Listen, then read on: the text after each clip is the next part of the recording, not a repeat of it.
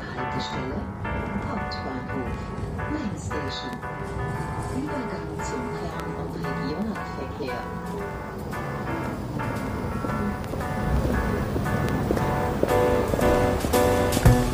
Was macht Dresden? Und vor allem, wer macht es? Wir hören zu und fragen nach. Ein Gespräch mit jenen, die Visionen haben, Veränderungen schaffen und unsere Stadt mit ihren Ideen zu einem spannenderen, besseren Ort machen. Also, let's talk, Dresden. Hallo Dresden, wir sind hier für Let's Talk Dresden und im Studio ist heute mit mir zum ersten Mal Sarah. Hallo. Mein Name ist Annie und wir sind heute hier mit Anton von Dresden Zero. Hi Anton. Einen wunderschönen guten Tag und erstmal schönen Dank, dass ich hier sein kann. Kannst du dich einmal für uns vorstellen? Wer bist du? Was machst du? Also wie schon gesagt, ich bin Anton, ich bin 21 Jahre alt und vor zwei Jahren für mein Physikstudium hier nach Dresden gekommen und dann über so verschiedene Kontakte dann auch in verschiedene Möglichkeiten des Engagements irgendwie reingerutscht. Und das ist jetzt auch der Grund, warum ich heute hier bin, um so ein bisschen Dresden Zero vorzustellen. Ja, sehr schön. Was ist denn Dresden Zero und was ist so euer Ziel? Ähm, Dresden Zero ist eine Bürgerinitiative, die sich Ende letzten Jahres so ein bisschen zusammengefunden hat, mit dem Ziel, Bürgerbegehren durchzubringen, mit dem wir die Stadt Dresden schon bis 2035 klimaneutral machen wollen. Und ähm, in dieser Bürgerinitiative wirken jetzt mittlerweile Größenordnung 15, 20 Menschen in so ein bisschen der Hauptorga mit und weitere 60, 70 Menschen, die auch regelmäßig bei Dresden Zero Aktionen mit dabei sind. Also es ist schon eine relativ große, große Organisation mittlerweile. Ja, klingt auf jeden Fall so. Dresden Zero, was steht denn genau hinter dem Namen? Dresden Zero steht dafür für Dresden und Zero, also Null Emissionen, ähm, Null CO2-Emissionen und für Klimaneutralität. Und vielleicht ähm, habt ihr schon mal German Zero irgendwo kennengelernt oder auch nicht ihr, sondern Leute da draußen jetzt zuhören. Ähm, das ist so ein bisschen der German Zero, ist ein bisschen der Dachverband von uns, die schon in den letzten Jahren Klimapläne vorgestellt haben und damit auch medienwirksam aufmer auf sich aufmerksam gemacht haben, um sozusagen in dem Bundesgesetz oder im Grundgesetz zu verankern, dass Deutschland klimaneutral werden muss. Und das ist eine Schiene. Und was sie auch auf den Weg gebracht haben und initiiert haben, sind lokale Klimaentscheide, auf denen auf der lokalen Ebene Druck gemacht werden soll. Und da ist auch einer ist Dresden so ungefähr einer von 50 Klimaentscheiden, die auf lo lokaler Ebene äh, Klimaneutralität voranbringen wollen.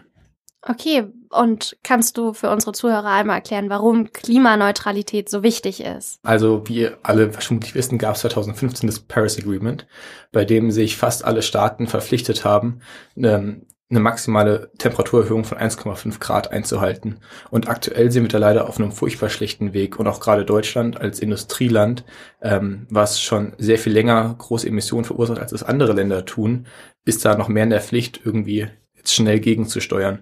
Aber wie, wenn wir aktuell diesen Transformationsprozess beobachten, ist der viel zu langsam und wir wollen jetzt einfach auch auf lokaler Ebene Druck machen, dass das schneller geht und uns und wir als Dresden unseren Teil zu beitragen. Okay, und wie effektiv sind denn, wenn ich jetzt Dresden als Stadt betrachte, wie effektiv sind Maßnahmen im städtischen Bereich? Also ich denke ja dann an Großkonzerne und große Fabriken, die ganz viel Emissionen starten. Wie sieht das im städtischen Bereich aus? Genau, also bei, das ist ein guter Punkt, den du da ansprichst, weil natürlich muss man bei diesem ganzen CO2-Thema betrachten, wie man CO2 und CO2-Emissionen bilanziert. Weil natürlich in einer vernetzten Welt äh, wirken von allen verschiedenen Stellen äh, Emissionen auf Produkte ein. Also wenn ich jetzt irgendwie hier einen Gegenstand im Supermarkt kaufe, dann gibt es ja auch ganz viele Emissionen, die außerhalb von Dresden passiert sind, die da mit reinspielen. Aber wenn man sich jetzt Dresden als Stadt anschaut, dann gibt es ganz viele Stellschrauben, wo Dresden bewusst äh, auch drehen kann. Das ist zum einen der Bausektor, der äh, einen Großteil der Emissionen verursacht. Stichwort Betonbau, wo unglaublich viele äh, Emissionen freigesetzt werden bei der chemischen Reaktion, bei der Herstellung des Baustoffes oder auch der Verkehr. Das heißt, der Stadt, die Stadt Dresden hat lokal sehr viele Stau Stellschrauben, die sie drehen kann. Und Dresden ist auch im Vergleich zu anderen Großstädten in einer relativ komfortablen Position, weil es viel Industrie- und Dienstleistungssektor gibt und dann auch einfach große industrielle Werke, die nicht auf hochintensiv, also schon energetisch intensiven ähm, Methoden beruhen, aber alles Methoden, die mit Strom funktionieren und dadurch relativ zügig auch auf äh, Klimaneutralität umgestellt werden können, weil einfach nur die ähm, Verfügbarkeit an nachhaltiger Energie ausgebaut werden muss, also in dem Fall erneuerbare Energien. Ja, gibt's da auch so jetzt aktuell Sachen, was du dir direkt von Dresden wünschen würdest, was sie direkt konkret verändern können? Das ist natürlich, also nochmal vielleicht so ein bisschen auch darauf zurückzukommen, was wir als Dresden Zero machen, damit es jetzt nicht so ein bisschen darauf, dahin ausartet, dass ich jetzt hier stehe und Maßnahmen vorschlage, weil es auch nicht das, was Dresden Zero tut. Was Dresden Zero getan hat oder was Dresden Zero plant zu tun. Ähm, es gibt das integrierte Energie- und Klimakonzept in Dresden, in dem festgeschrieben steht, bis wann Dresden klimaneutral werden muss. Aktuell steht da 2050 drin oder um genau zu sein deutlich vor 2050. Ähm, und anhand dieses Klimakonzepts muss die Stadt Dresden externe Gremien und Büros beauftragen, äh, Maßnahmen zu erarbeiten. Und ähm, was wir jetzt als Klimainitiative sagen oder Bürgerinitiative sagen, ist, dass diese Zielsetzung verändert werden soll, ähm, schlagen aber damit ja keine konkreten Maßnahmen vor, sondern setzen, ändern nur die Zielsetzung. Äh, und diese ganzen Maßnahmen, da kann man jetzt natürlich Maßnahmen nennen, die wünschenswert wären und mit denen man großen Einfluss nehmen kann, liegen aber nicht in unserer Hand, sondern in der Hand von Experten und ExpertInnen, die wirklich Ahnung davon haben, weil wir sind ja wirklich nur eine Bürgerinitiative, die da nicht so viel Wissen hat. Ich kann da trotzdem auch nochmal so eine Maßnahme erwähnen, weil das ja die Frage war. Also was ich wirklich gerne sehen würde, wäre halt einfach im Bausektor, dass man da mehr tut, weil da ist ja die Stadt auch in der Position, wo man ähm, Baugenehmigung erteilt oder Baugenehmigung nicht erteilt. Äh, und da kann man einfach zukunftsfähiger bauen und vor allen Dingen auch eine Stadt gestalten, dass eine Stadt schöner wird. Weil gerade im Bausektor hat man die Möglichkeit, irgendwie auch Stichwort Frischluftschneisen, doch irgendwie Bereiche in der Stadt freizulassen, die einfach auch sehr viel Lebensqualität dann mit sich bringen und nicht zugebaut und zugepflastert werden. Und arbeitet ihr dafür auch mit anderen Initiativen zusammen? Natürlich, also wir sind gerade in der, in der Dresdner Klimaszene, wenn man das so sagen kann, ähm, vernetzt und tauschen uns da regelmäßig mit anderen Gruppen aus, weil es natürlich äh, so ein Bürgerbegehren voranzubringen ein sehr großes Unterfangen ist. Ich glaube, die Zahl wurde noch nicht genannt. Wir müssen ähm, in den nächsten Monaten oder innerhalb eines Jahres müssen wir 30.000 Unterschriften sammeln, damit sozusagen dieses Bürgerbegehren rechtsgültig wird. Und das ist ein sehr großer personeller Aufwand. Und da sind wir sehr froh, dass wir schon auch auf die Unterstützung von anderen Dresdner Klimainitiativen, Beispiel Fridays for Future, Beispiel BUND, Beispiel die ähm, TU-Umweltinitiative hier zurückgreifen können. Du hast es vorhin schon ein bisschen erwähnt. Ähm, wie setzt sich Dresden Zero zusammen und wie bist du eigentlich zu Dresden Zero gekommen? Dresden Zero hat sich Ende des letzten Jahres gefunden, wurde initiiert von einem ähm, Kommilitonen von mir und einem Professor hier an der Universität. Und auch über diesen Kommilitonen bin ich da irgendwie mit reingerutscht. Und dann ähm, unterteilt sich Dresden Zero so ein bisschen in mehrere Arbeitsgruppen, wie das, glaube ich, für die meisten ähm, Initiativen einfach der Fall ist. Dass es einfach Gruppen gibt, die sich mit der Öffentlichkeit, mehr mit der Öffentlichkeitsarbeit auseinandersetzen und andere Gruppen, die sich mehr mit äh, der Mobilisierung und mit dem Anwerben von weiteren MitstreiterInnen beschäftigen.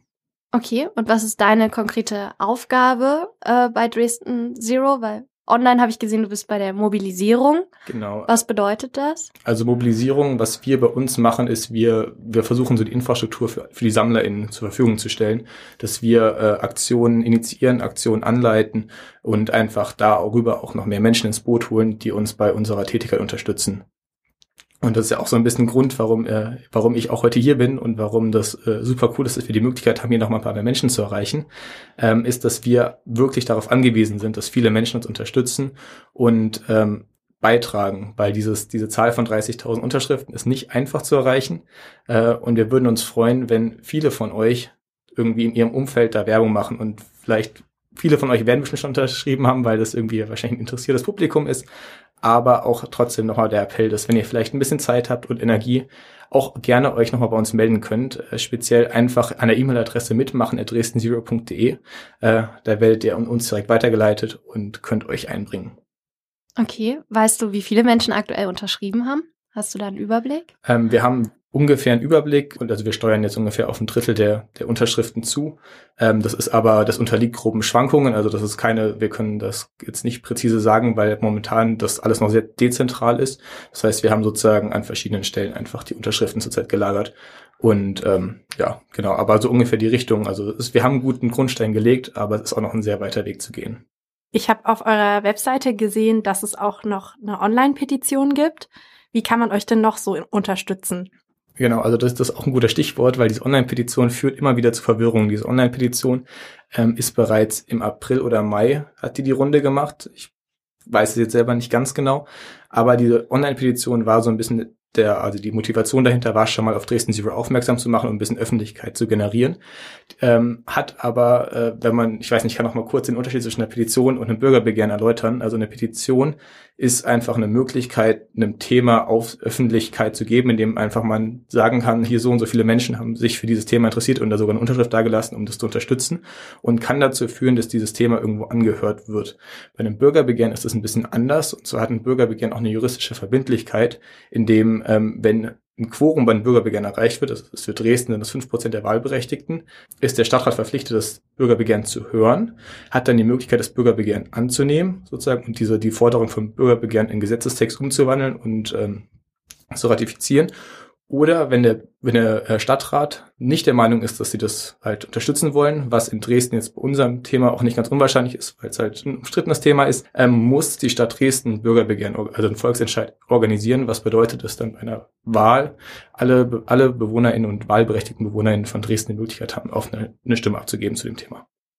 Wer kann euch denn da unterstützen? Also auch unter 18-Jährige zum Beispiel? Also genau, ich habe eben ja ein bisschen den Faden verloren, um auf die Petition zurückzukommen.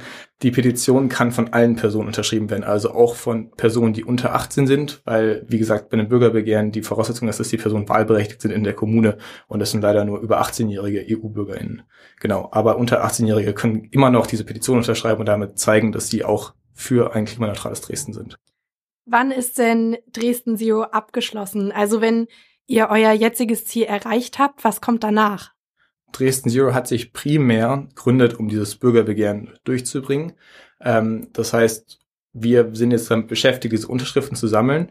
Wenn die Unterschriftensammlung abgeschlossen ist, irgendwann, dann werden wir die der Stadt vorlegen und dann kommt es, wird es von der Stadt geprüft. Der Stadtrat muss das Thema behandeln und kann dann entscheiden, ob das angenommen wird oder zur Abstimmung kommt. Und dann sollte es zur Abstimmung kommen, sind wir natürlich immer noch in der Position, wo wir diesen Abstimmungs, also diese, die, diese Abstimmung vorbereiten müssen und irgendwie weiter Öffentlichkeit dafür generieren, dass es im Fall der Abstimmung auch positiv ausgeht. Also dass dann auch dann wirklich Dresden dafür stimmt, bis 2035 klimaneutral zu werden.